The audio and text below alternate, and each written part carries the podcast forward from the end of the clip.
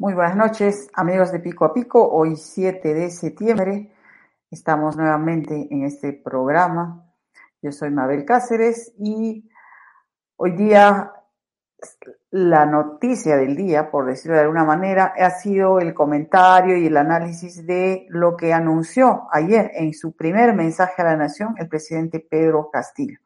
Vamos a hablar esta noche, por ejemplo, de el anuncio que ha hecho de haber llegado a un acuerdo con Rusia para producir vacunas, la vacuna Sputnik, en Perú. Luego también anunció que ya el día 13 se va a iniciar el reparto de este bono de 350 soles por persona y asimismo un fondo para generar empleo temporal. Ambas cosas están destinadas o están dirigidas, mejor dicho, a reactivar la economía nacional porque son 5 mil millones de soles que se estarían inyectando a la economía nacional. Algunos economistas han recibido esta noticia con beneplácito, otros no creen mm, que se pueda realmente dinamizar y crear empleos sin generar a su vez corrupción o eh, ineficiencia estatal, como ya se demostró con los bonos el año 2020, ¿no? Y no creo, muchos no creen que el Estado haya mejorado mucho desde entonces y que puedan hacer una mejor distribución de este bono. Bueno, estas son algunas de las de los anuncios que hizo ayer en mensaje a la nación el presidente Pedro Castillo. Algunos tildan este mensaje de populista y efectista. Vamos a ver qué ocurre en los próximos días, semanas. Hoy día también se ha conocido que el ex fiscal de la Nación, el ex fiscal supremo, Pedro Chavarri, ha sido sentenciado finalmente por este caso de la destitución de los fiscales del equipo especial Lavallato y la intervención en uno de los ambientes que habían sido lacrados por el fiscal José Domingo Chávez la sentencia es de cuatro años de prisión suspendida. A propósito de eso, es nuestra pregunta en la encuesta del día. Y dice así, ustedes van a tenerla impresa durante toda la duración del programa para que nos puedan responder y participar también en este programa.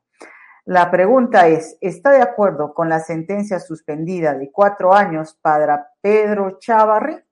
Nos responden con un sí o con un no.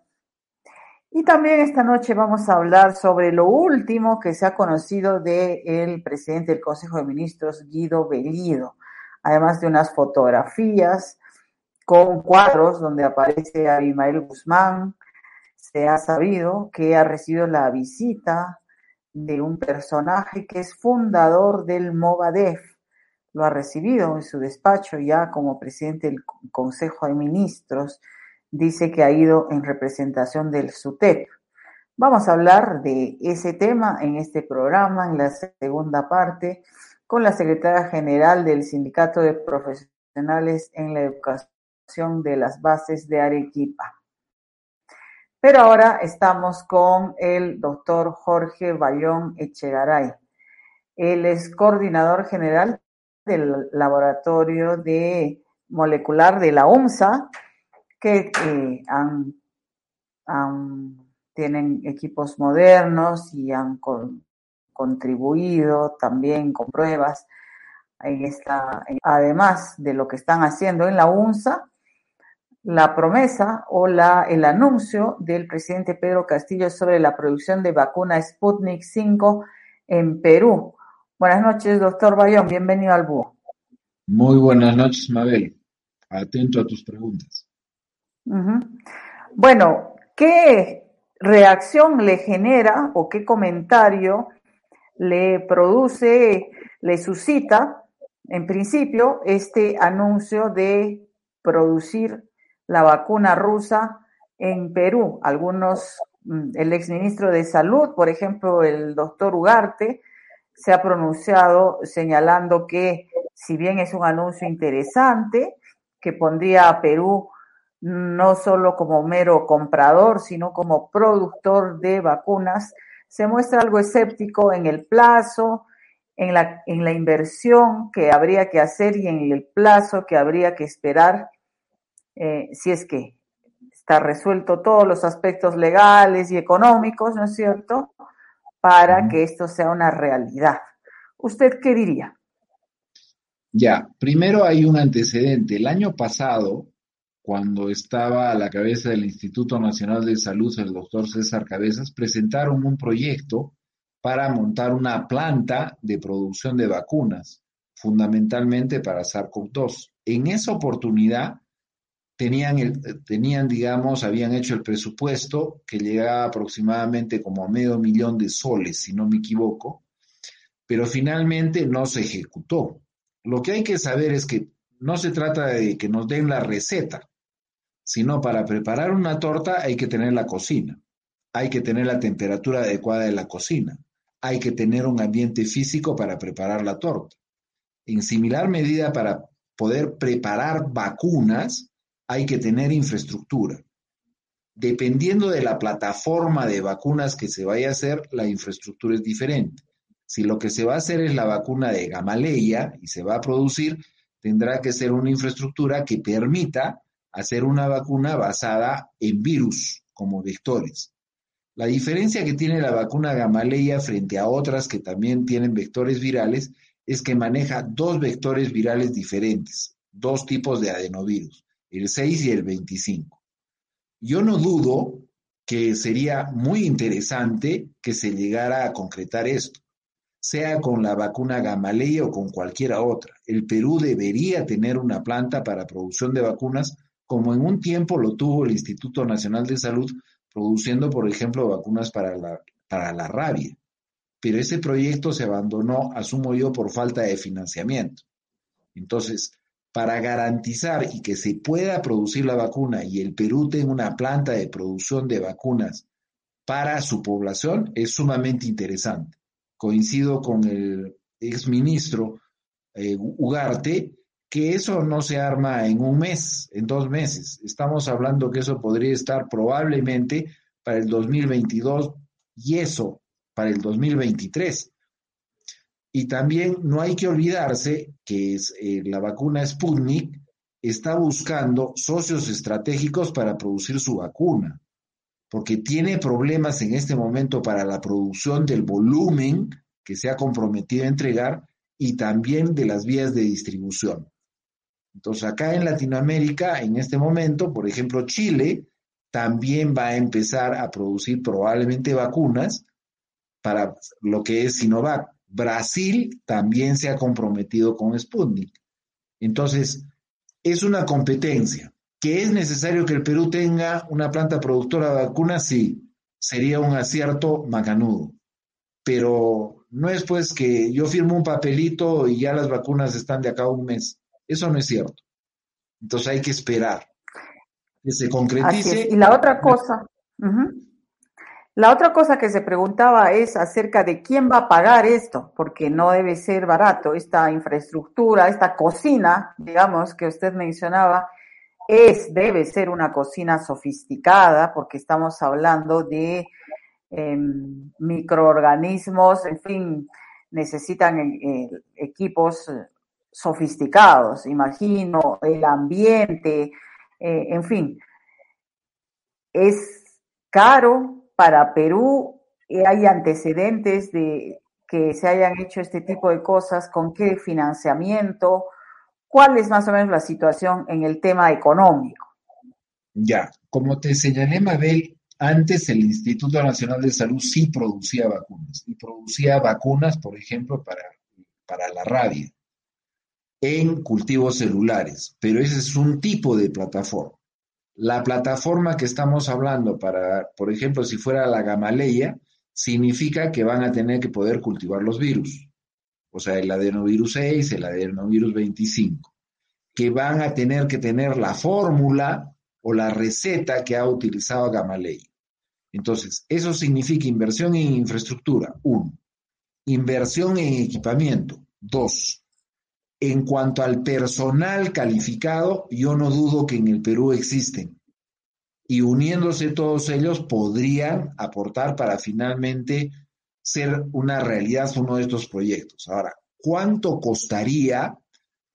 Ah, si pueden ver tus ah, lectores y tus ah, las personas que te están escuchando, el año pasado salió el proyecto eh, del INS y en ese entonces hablaban, de acuerdo a la noticia, de aproximadamente medio millón.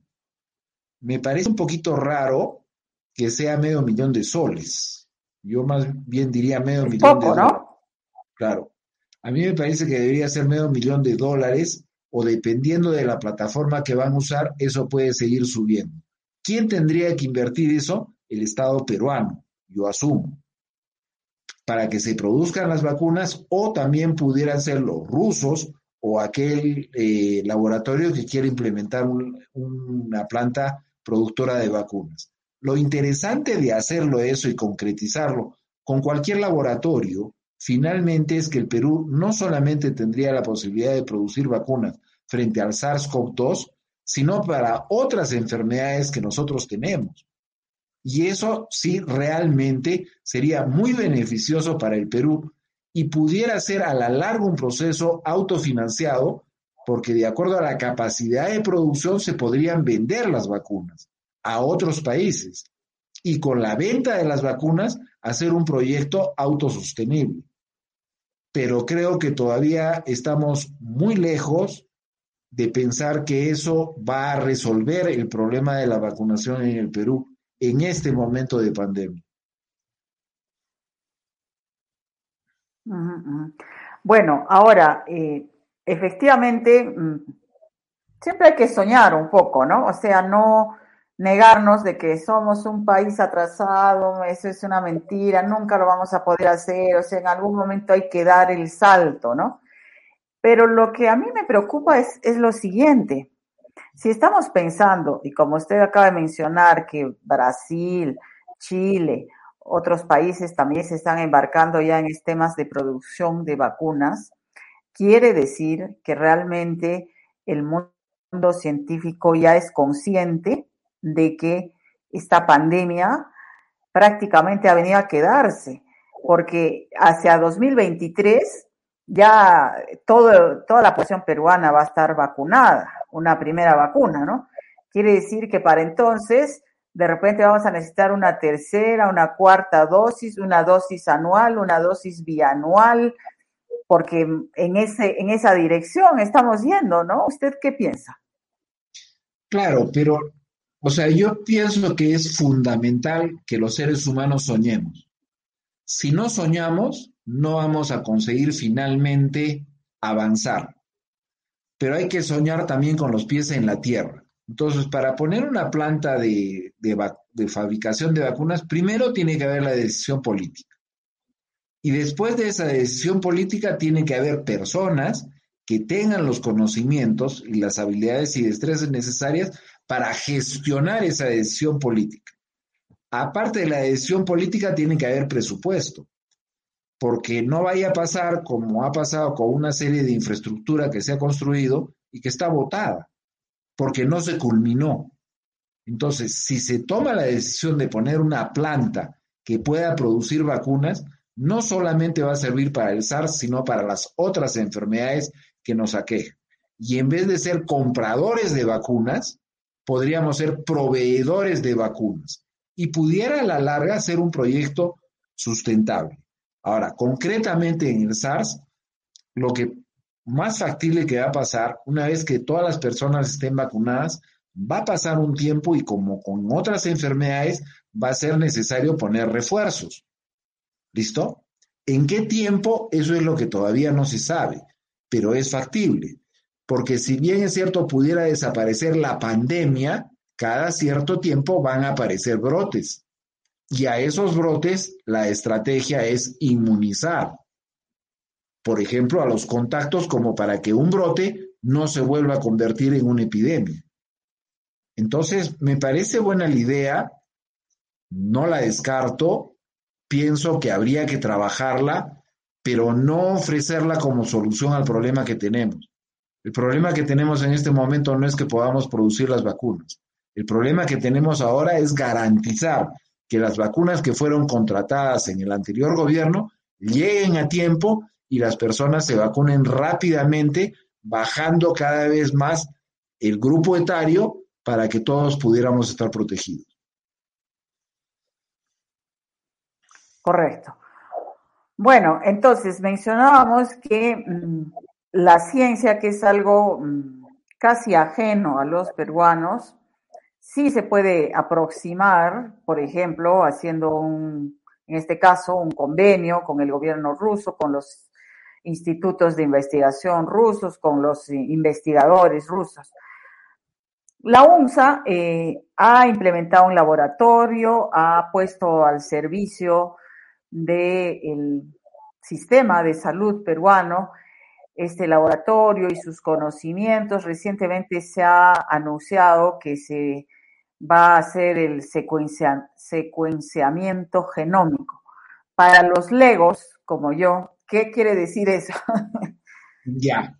La UNSA, como bien señalas, Mabel, realmente ha implementado el laboratorio para el diagnóstico con equipamiento. Eso es para hacer el diagnóstico por la reacción de cadena de la polimerasa, que el laboratorio queda en lo que es el hospital docente.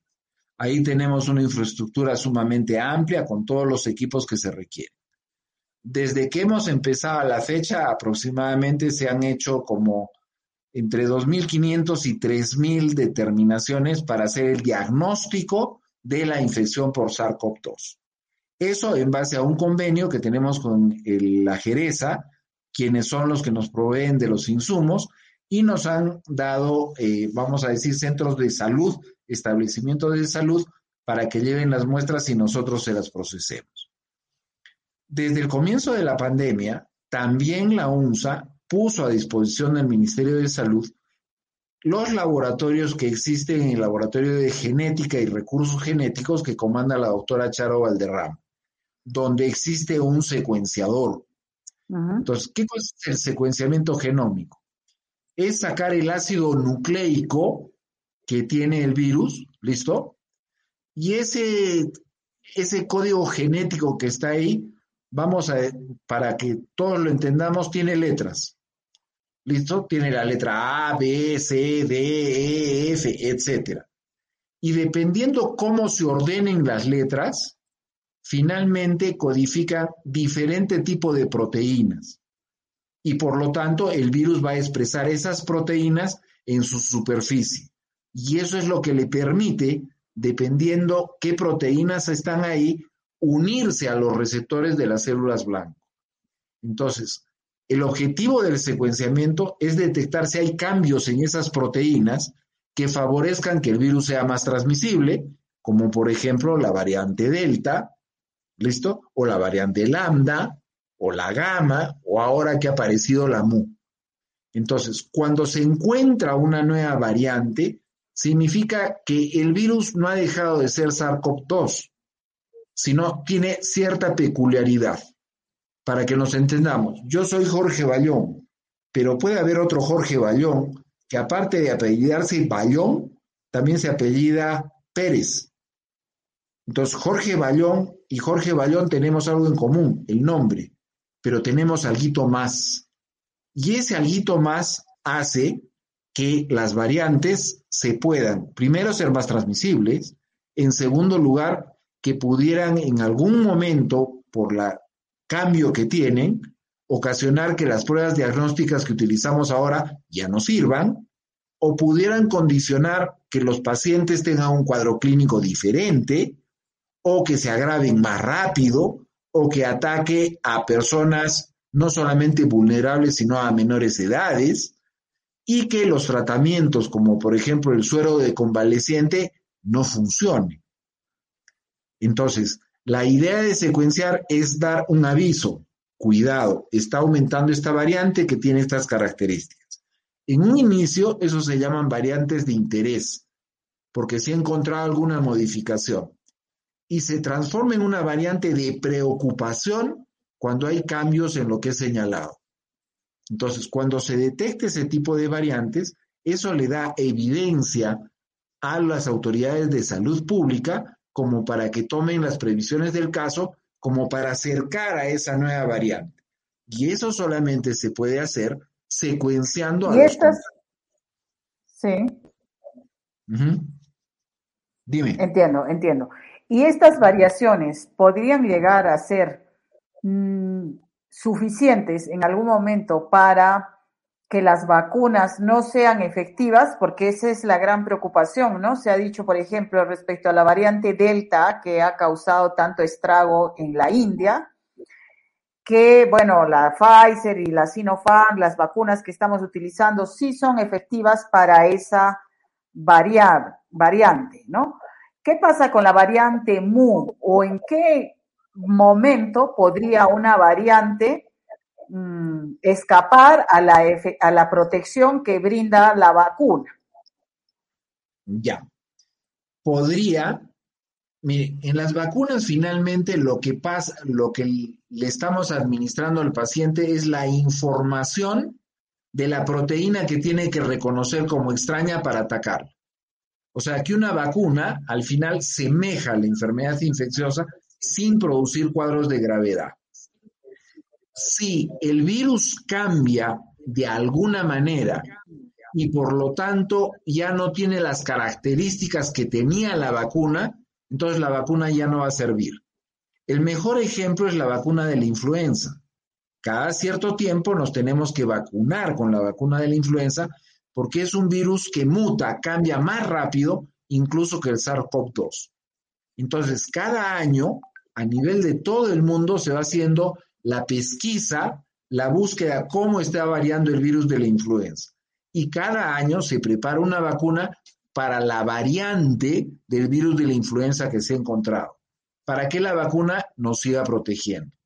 Entonces, esa es la idea de identificar las variantes. Ahora, la variante MU a la que ha referido, que ya se encuentra en el Perú y que ya han habido casos acá en Arequipa, en este momento todavía es una variante de interés. ¿Qué significa que hay que estudiarla? Para ver si se va a convertir en una variante de preocupación donde sí ya hay que tomar medidas de salud pública. Ahora, las vacunas, aclaro, toditas las que hay hasta ahora, incluso la gamaleya, sí siguen siendo efectivas frente a la variante Delta. Bien, finalmente, doctor Bayón, esta pandemia pues ha puesto en valor la ciencia, el, hecho que los países cultiven tanto recursos humanos como eh, se provean de laboratorios, recursos técnicos, eh, en, temas de salud, por ejemplo, ¿no? Y seguramente hay muchos jóvenes que piensan ahora dedicarse a, ramas mm, de estudio que tengan que ver con la salud, los, eh, este tipo de virus, las pandemias, e, etcétera, porque es una amenaza, ¿no? A la humanidad que hoy se, se ve más cercana y presente que nunca. Hay quienes dicen que este es solo la punta del iceberg, ¿no? Y que luego van a aparecer una serie de, nuevos virus frente a los cuales estamos realmente indefensos y lo que habría que hacer efectivamente es preparar muchos científicos, jóvenes, eh, estudiosos que, que vayan, este, porque es la única manera de combatir un, un, riesgo como este, ¿no? ¿Usted qué les diría a los jóvenes que tal vez tienen esa inquietud en el Perú? Eh, solemos despreciar a los científicos, no darles el valor que corresponde. Los políticos de la boca para afuera dicen que sí, pero a la hora de soltar recursos no lo hacen. En fin, la sociedad en, su conjunto tiene que ser consciente de la importancia de que podamos también en el Perú eh, mm, valorar a los científicos, incentivar a los jóvenes a que, a que sean investigadores y también prepararnos para estas, estos riesgos, ¿no? Correcto, pero yo simplemente te haría un agregado a lo que has señalado. Miren, cuando uno estudia una profesión, puede tener la actividad profesional pura, pero en cualquier profesión siempre caben preguntas. Y investigador no es un ser de Marte, es un ser como cualquiera de nosotros que se hace preguntas, ¿listo? Y busca respuestas. Y esas respuestas las busca a través de la investigación. El problema, yo diría, en el Perú no faltan investigadores. El problema es que no hay la decisión política y asignar presupuestos para lo que es investigación. Por lo tanto, hay mucha limitación para conseguir fondos para poder investigar. Y te lo digo claramente, la UNSA tiene el secuenciador. Para poder empezar a secuenciar, que hemos empezado a secuenciar, hace dos semanas hemos empezado a validar los protocolos, todo con un proyecto de investigación que tenemos con Cayetano Heredia, hemos conseguido fondos, o sea, todo este equipo, a través de un fondo concursable pero eso solamente nos permite secuenciar mil genomas hasta diciembre en todo el Perú. Es insuficiente. Y a mi juicio, el Ministerio de Salud no está apostando a ello, porque está todo centralizado en el Instituto Nacional de Salud. Y es necesario, si queremos desarrollar capacidades, es que también la ciencia se desconcentre y podamos tener laboratorios de investigación en las diferentes regiones del país, coordinar de una manera adecuada y por lo tanto la data que vamos a producir y la información va a ser más en tiempo real y va a poder dar mejores decisiones. Para terminar, en esa pregunta que me has hecho, te pongo el ejemplo de la UNSA. La UNSA durante años ha tenido fondos guardados en el Banco de la Nación del Canon Minero. Y es recién en la última gestión que se han sacado esos fondos y ha permitido equipar laboratorios, se ha permitido intercambio de profesionales. Entonces, apostó realmente a la investigación por la gestión de los tres que, eh, autoridades que antecedieron. Y no dudo que las actuales autoridades seguirán apostando por lo mismo, porque es responsabilidad de la universidad aportar a la solución de estos problemas y de todos los problemas que aquejan a la sociedad.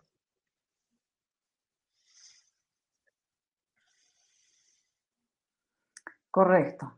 Bueno, efectivamente, ojalá así sea, la UNSA y otras universidades puedan eh, soñar también, ¿no? Y puedan eh, avanzar en, en la investigación y en el cultivo de la ciencia para que no solamente nos protejamos ante eventualidades como estas, sino que en general necesitamos para, para una vida mm, más plena ¿no? de, la, de la humanidad, eh, cultivar la ciencia, en otras palabras. Correcto. Y Le agradezco, doctor Bayón, estar con nosotros y también el trabajo que hace en la USA. Dígame. Sí, simplemente decir un cliché que hay, ¿no? Sin ciencia no hay futuro y la ciencia ha estado presente siempre en nuestras vidas, solamente que tal vez ahora se visibiliza más, pero siempre ha estado. Hay muy buenos científicos en el Perú, pero desgraciadamente muchos de ellos migran del Perú porque no hay las condiciones acá para poder investigar muchas veces. Efectivamente. Muy bien. Muchas gracias. Que tenga buenas noches. Buenas noches. Muy bien. Amigos, hemos estado entonces conversando con el doctor Jorge Bayón. Él es jefe del Laboratorio de Biología Molecular en la UNSA y nos ha estado dando sus impresiones sobre la posibilidad y el anuncio que hizo ayer eh, el presidente Pedro Castillo de que el Perú se convierta en un país productor de vacuna contra la COVID o el SARS-CoV-2, que es el virus que produce la enfermedad, la COVID, en convenio, en este caso, con Rusia, con sus institutos de investigación y su, y su know-how, ¿no? pero es un primer paso y bueno fuera que se hiciera, no importa con Rusia y quienes por temas ideológicos no quieren saber nada de la vacuna Sinopharm, de, que es China o de las vacunas eh, rusas, pero a la hora de salvar vidas, en realidad eh, no tendríamos que hacer estas distinciones. Y bueno, comentábamos también que esta mañana pues se ha revelado y ha habido todo un todo un, un pequeño escandalito por la revelación esta de que el señor César Hugo Tito Rojas, que dicen es fundador del Movadef, ha visitado Palacio de Gobierno y a, bueno, Palacio de Gobierno, no, exactamente, la presidencia del Consejo de Ministros, pero ojo que la sede principal de la presidencia del Consejo de Ministros está en Palacio de Gobierno. Una de las alas del Palacio de Gobierno corresponde a, mm, a la, la presidencia, el despacho de la presidencia del Consejo de Ministros. Vamos a hablar sobre este tema esta noche con la representante,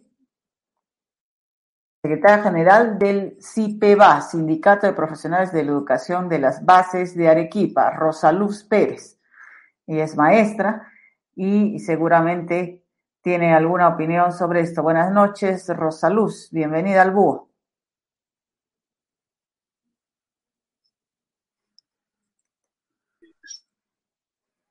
Muchísimas gracias. Muy buenas noches. Gracias por esa invitación que se me ha realizado. Es sumamente importante participar esta noche. Eh, para las preguntas que tenga bien indicarme, soy la secretaria regional del Sindicato de Profesionales en la Educación de las Bases de Arequipa. correcto. Muy bien. Bueno, eh, ahora el, el último acontecimiento, digamos, relacionado con los maestros, y con los maestros que apoyan a el presidente Pedro Castillo y que están en, en, este grupo que intenta inscribir un partido político. Eh, ¿Qué tienen que decir así, en primera, su primera reacción respecto a este señor Rojas que se ha presentado, según dicen, ¿no? Eh, en, como representante del SUTEP y que está muy relacionado a Movadep, no sé si del SUTEP o del sindicato de ustedes, César Hugo Tito Rojas. ¿Es parte del, del, del movimiento de ustedes? ¿Es del otro, del, del SUTEP, SUTEP antiguo? ¿Qué es lo que nos puede aclarar un poco este confuso panorama. Eh, bien, eh, con respecto a este panorama es importante mencionar lo siguiente, ¿no? De que si bien es cierto, nosotros somos, el CIPEBA es una de, es la organización sindical de primer nivel que aglutina en este momento a, a la mayoría de maestros de la región de Arequipa. Nosotros estamos afiliados a la FENATE Perú, que en algún momento fue dirigida por, como secretario nacional, nuestro presidente hoy, profesor Pedro Castillo Terrones. Cuando hablamos nosotros de, las, de los sindicatos afiliados, a nivel nosotros nacional, somos siete sindicatos a nivel de diferentes regiones, entre ellas está Cajamarca, está mmm, Loreto, Arequipa, eh, quienes hemos eh, presentado ante el Ministerio de Trabajo la, la, respectiva información de acreditación de cada uno de los sindicatos para hacer posible nuestra, eh, nuestro reconocimiento y sacar el ROS que hoy por hoy tenemos, que representa nuestra legalidad para todo tipo de gestiones dentro de la formalidad del Ministerio, del ministerio de, de Trabajo. Entonces, en ese aspecto, hoy por hoy nosotros estamos, eh, estamos nosotros eh, muy eh, comprometidos con hoy por hoy representar al maestro y luchar por la parte gremial, ¿no? Reconocimientos finalmente gremiales, laborales, que, ese es el, propósito de todo sindicato. Con respecto al profesor Tito que me menciona, el profesor Tito es parte del sindicato de, de organización del sindicato de la región Puno. Él no es dirigente nacional, él no es partícipe de la federación, es un maestro de base. Lo conocemos nosotros porque ah, en años anteriores fue secretario regional de la base eh, de la región Puno. En, este momento no ostenta ningún cargo dentro de la federación. Es más, ¿no? El sindicato, el SUTE, porque hay muchas regiones aún conservan la denominación SUTE y aún sí, sí han deslindado del, del SUTE tradicional Patria Roja, pero sin embargo hoy por hoy todavía eh, conservan ese nombre, ¿no? Por principios, situaciones de organización y estructura que tiene cada región. Entonces, eh, en ese, en ese entender, mm, por la pregunta que me hace, eh, él no forma parte de la dirigencia del, de la FENDATE Perú. Ok, pero dicen que él se ha presentado al despacho de Guido Bellido como representante del SUTEP, el SUTEP tradicional de Patria Roja. Y obviamente el SUTEP ha salido a gritar a los cuatro vientos que es un impostor y que en realidad es dirigente del Movadef. Y como pertenece al FENATE, aunque no tiene cargo, la pregunta sería, ¿ustedes mm, qué tanto conocen sobre eh, este señor Tito Rojas efectivamente es dirigente, fundador del Movadef, ha suscrito las, las planillas para convertirse en partido político, les informó de eso. ¿Cuál es la relación con el señor Tito Rojas? Bueno, particularmente no podría dar fe ni negar nada que tenga que tenga que ver con el señor Tito Rojas, porque la verdad es que no tengo no tengo no tengo amistad con, con el señor. No hemos compartido dirigencias porque en el lapso en el que yo asumo la dirigencia de la representatividad de acá de la región Arequipa, que eso es a partir del mes de febrero de este presente año, y como el señor no ostenta ningún cargo en cuanto a las dirigencias nacionales se refiere, no podría hacer un comentario al respecto pero sí conozco de su trayectoria, sé que ha sido dirigente de la base de Puno en años anteriores. Más otra cosa no podría comentar porque sí, por a través de los medios de comunicación he llegado también como todos a enterarme de algunas situaciones periodísticas, ¿no? Que, se han ido vistiendo a través de diferentes medios. Eh, pero mm, comentar al respecto. Lo del concretamente. Exactamente, por ese propósito que han estado, ¿no?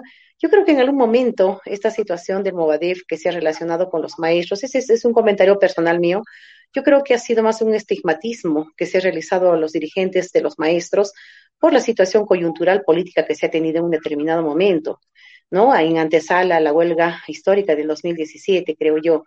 Ahora, más allá de ello, no podría dar fe al respecto porque eh, como vuelvo a reiterar, no he tenido la oportunidad yo de tratar con el maestro que menciona, y sí a través de los medios, igual que todos creo que nos hemos enterado, no sé si, verdades a medias o verdades simplemente ninguna verdad al respecto, no sabría dar, dar una opinión al respecto. En todo caso, el CITEBA que usted representa em, no tiene, digamos, em, contacto o miembros que tengan que ver con Movadef. ¿Eso es lo que usted podría aclararnos?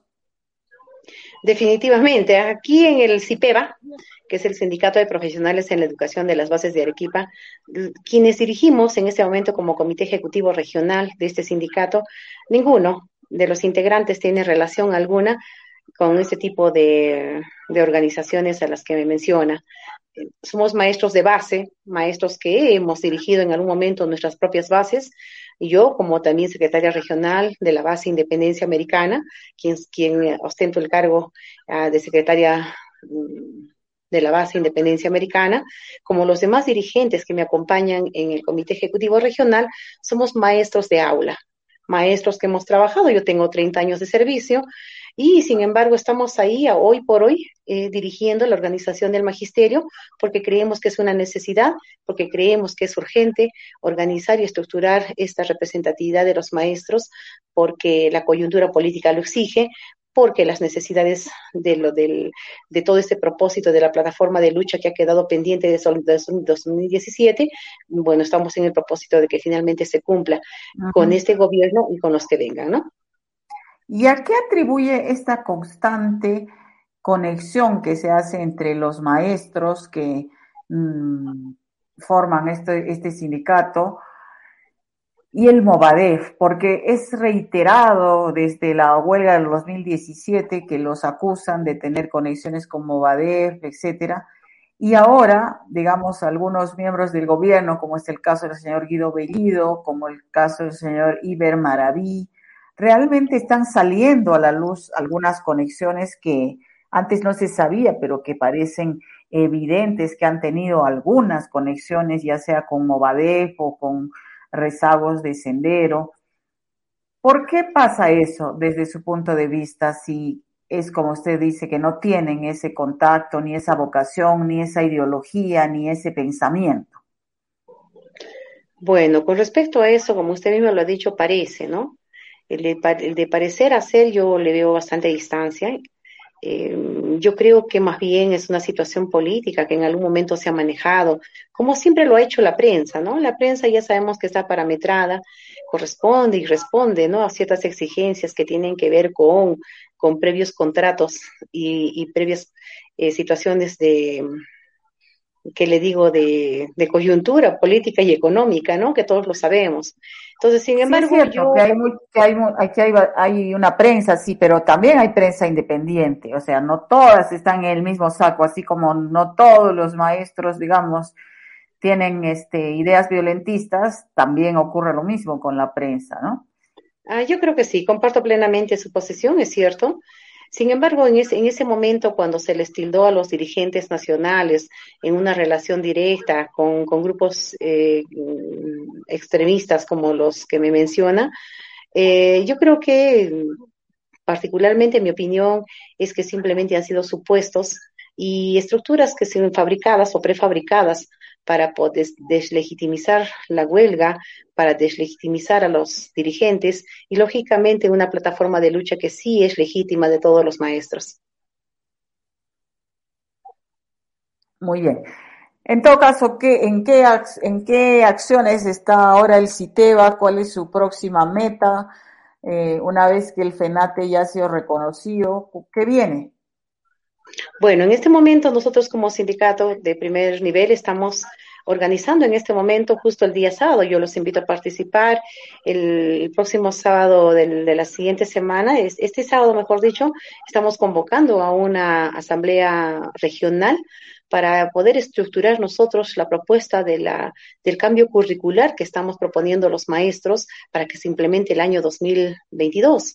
Sabemos que estamos en una etapa en la que la educación ha sido declarada en emergencia y uno de los mayores propósitos de este cambio de los, y que los dirigentes nacionales regionales hemos propuesto en un, en un, plan de 100 de los 100 primeros días es justamente la redireccionalidad de los presupuestos que se invierten a nivel del Ministerio de Educación, que es un 60% de esos, de esos programas intervencionistas como semáforo y otros, que lejos de traer productividad y haber traído propósitos positivos a la educación, simplemente han sido gastos insulsos. Creemos que esos presupuestos deben redireccionarse para mejorar la educación en su calidad y que los beneficiados directos sean pues nuestros estudiantes.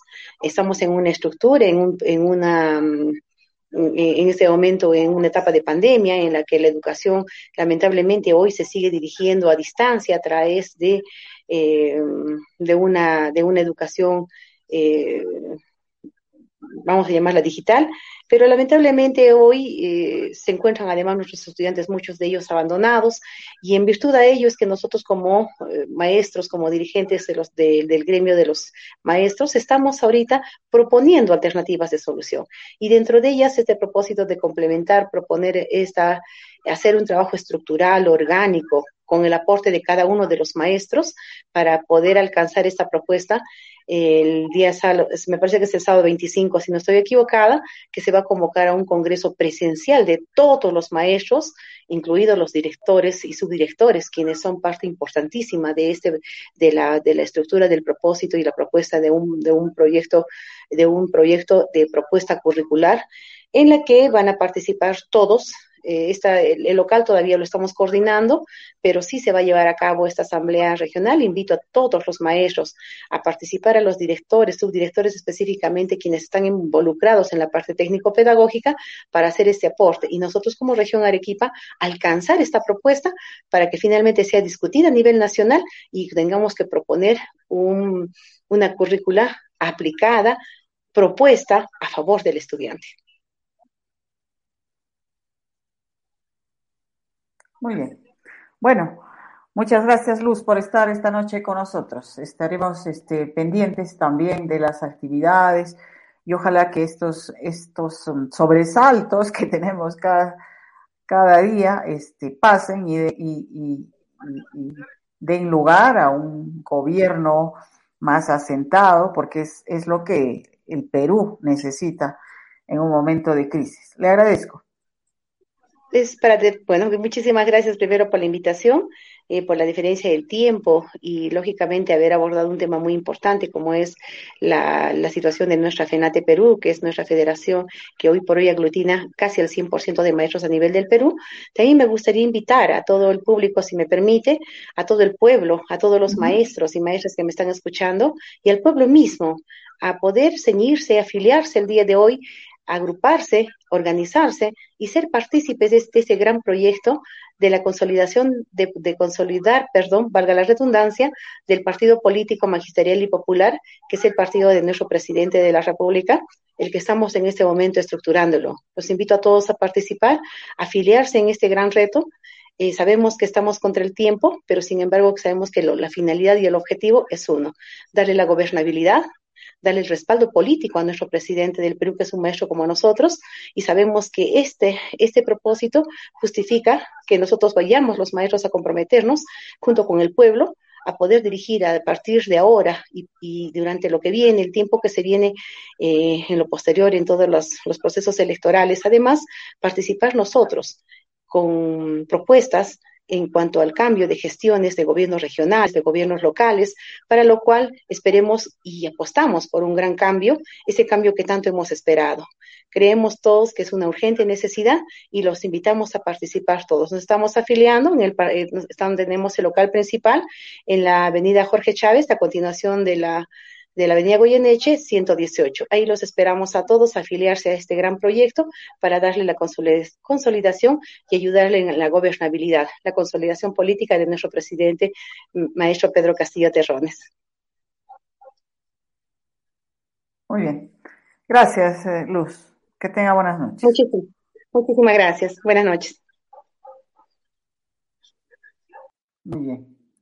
Bueno, amigos, este, hemos hecho una encuesta Vamos a dar el resultado, no sin antes comentar pues que esta visita de Tito Rojas a la presidencia del Consejo de Ministros esta mañana, que ha sido, digamos, el viral del día, tiene varias interpretaciones que pasadas las horas también se van conociendo algunas cosas. Por ejemplo, que Tito Rojas no es la primera vez que visita la PCM, ya lo había hecho antes, cuando era premier Fernando Zavala, eh, premier de la primera época, digamos, del gobierno de Pedro Pablo Kuczynski.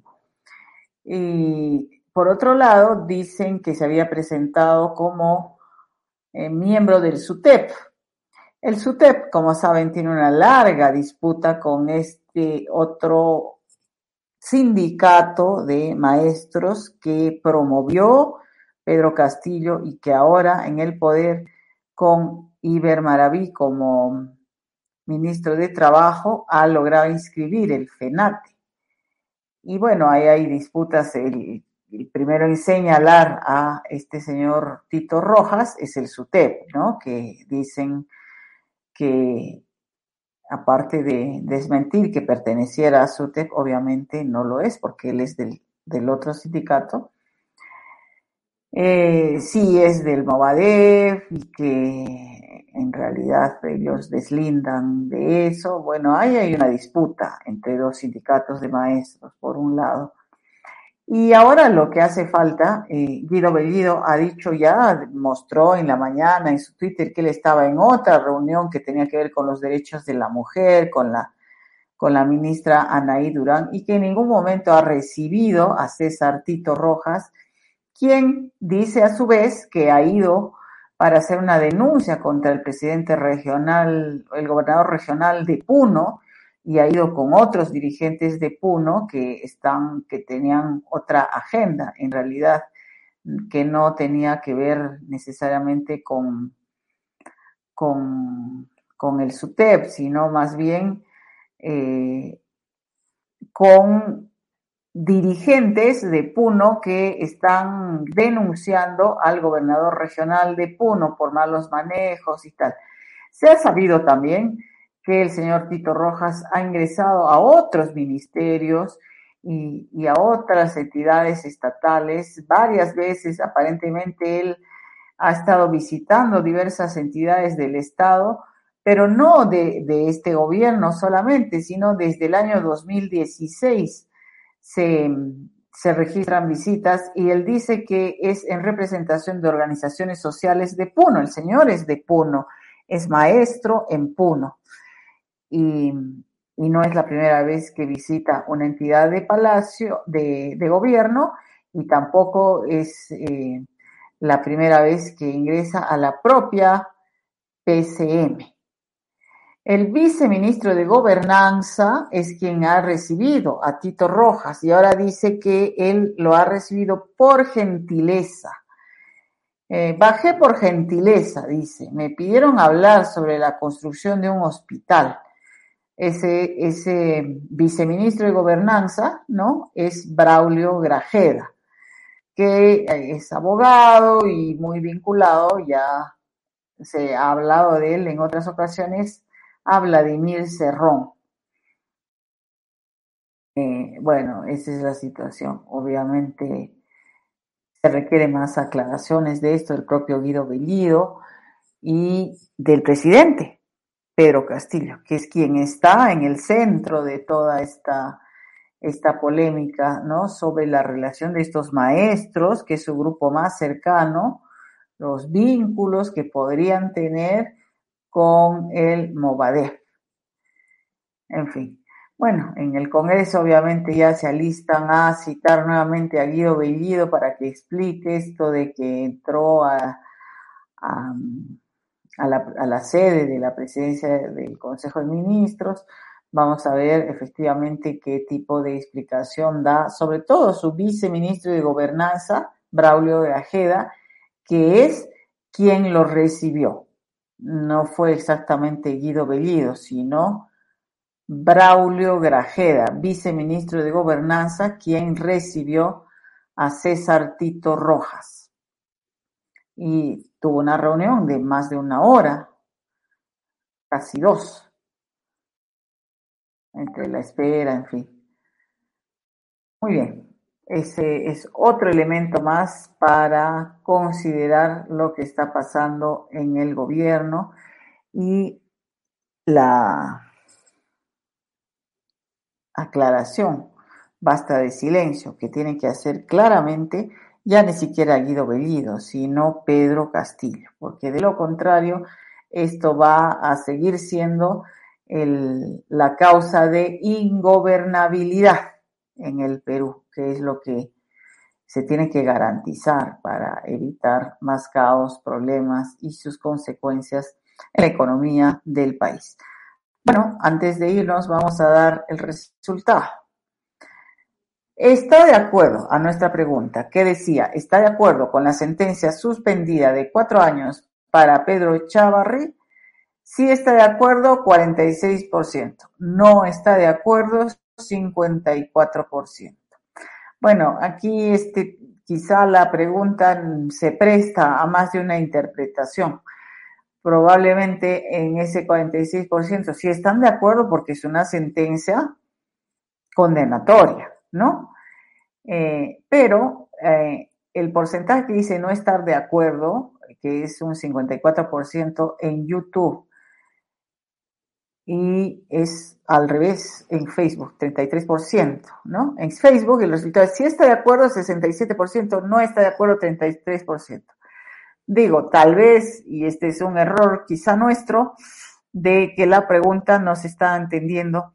La idea es que le han dado una sentencia suspendida, o sea, no es efectiva, es una condena que no se va a hacer efectiva de cuatro años, lo que va a tener son reglas, de eh, conducta que tiene que respetar, firmar un cuaderno, no salir del país sin autorización, no mm, visitar lugares de dudosa reputación o personas que tengan que ver con la posibilidad de volver a delinquir, etcétera, etcétera, ¿no? Entonces la pregunta era más bien dirigida a eso, o sea, ¿ha sido una sentencia muy leve, estas cuatro años suspendida o no? Entonces, este, por eso es que hay diferencias entre nuestros resultados, pero en todo caso son cercanos. Lo que hay que felicitarse de una o de otra manera es que los actos irregulares, incluso si son cometidos por un alto funcionario del Estado, en este caso Pedro Chavarri, era fiscal de la nación, han terminado en una sentencia condenatoria los actos irregulares. Más allá de la gravedad de la sanción, que en este caso es lo que estábamos preguntando, eh, sí había una sanción que debe ser ejemplarizadora. Pedro Chávarri finalmente ha sido sentenciado. Eso quiere decir que ha sido declarado culpable y que incluso si no va a la cárcel efectivamente, sino que tiene una condena suspendida con reglas de conducta, hay una un precedente importante en relación al cargo, al alto cargo que ejerció en su momento y que lo ejerció realmente muy mal. Bueno amigos, esto ha sido todo por hoy. Muchas gracias por su sintonía. Nos encontramos mañana como siempre. Que tengan muy buenas noches.